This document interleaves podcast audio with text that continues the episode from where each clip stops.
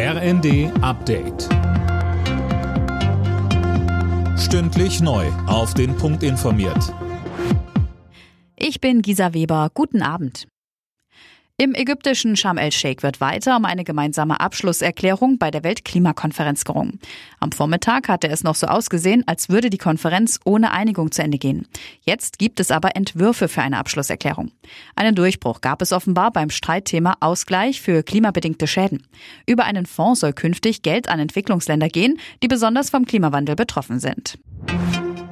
Vor den Verhandlungen im Vermittlungsausschuss kommende Woche über das Bürgergeld hat CDU-Chef Merz von der Ampelkoalition Zugeständnisse eingefordert. Auf dem Deutschlandtag der Jungen Union sagte Merz.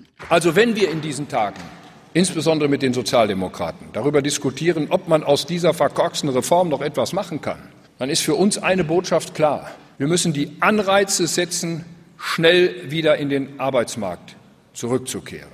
Das kann auch, das muss auch mit Sanktionen begleitet werden.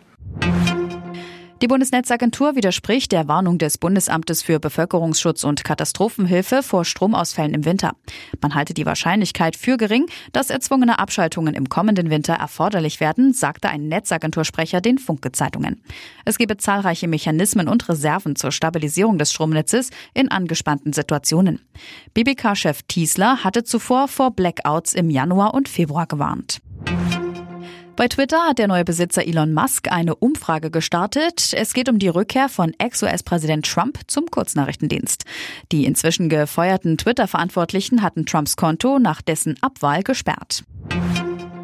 Und Formel-1-Pilot Max Verstappen geht beim Saisonabschluss in Abu Dhabi von der Pole ins Rennen. Der bereits als Weltmeister feststehende Niederländer verwies im Qualifying Sergio Perez und Charles Leclerc auf die Plätze 2 und 3. Sebastian Vettel startet in seinem letzten Rennen als Neunter. Alle Nachrichten auf rnd.de